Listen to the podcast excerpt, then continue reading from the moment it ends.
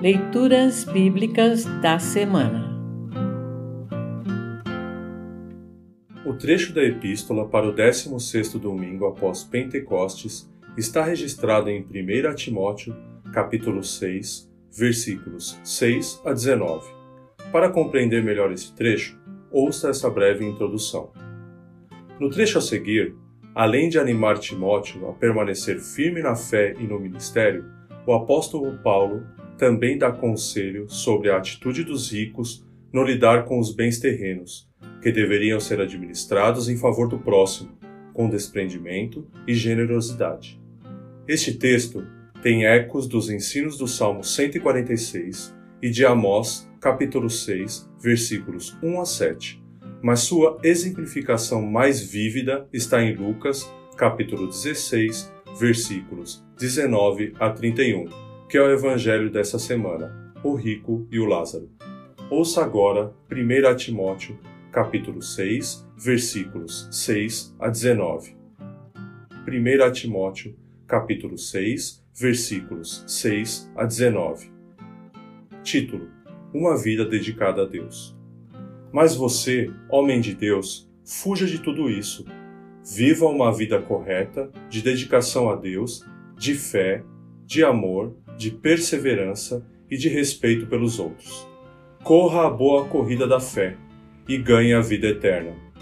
Pois foi para essa vida que Deus o chamou quando você deu o seu belo testemunho de fé na presença de muitas testemunhas.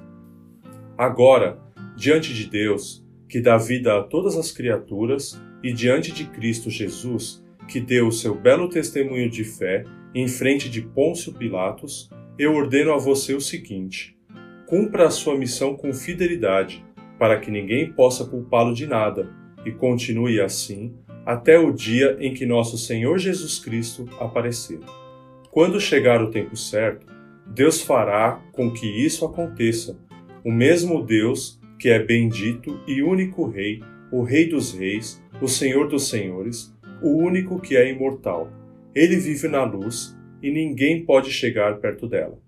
Ninguém nunca o viu, nem poderá ver. A ele pertencem a honra e o poder eterno. Amém.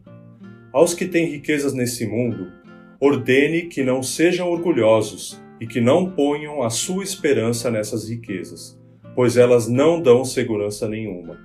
Que eles ponham a sua esperança em Deus, que nos dá todas as coisas em grande quantidade, para o nosso prazer Mande que façam o bem, que sejam ricos em boas ações, que sejam generosos e estejam prontos para repartir com os outros aquilo que eles têm.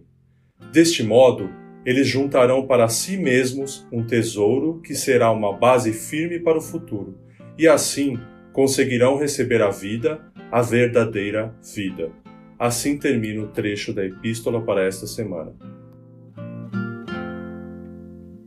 Congregação Evangélica Luterana Redentor Congregar, Crescer e Servir.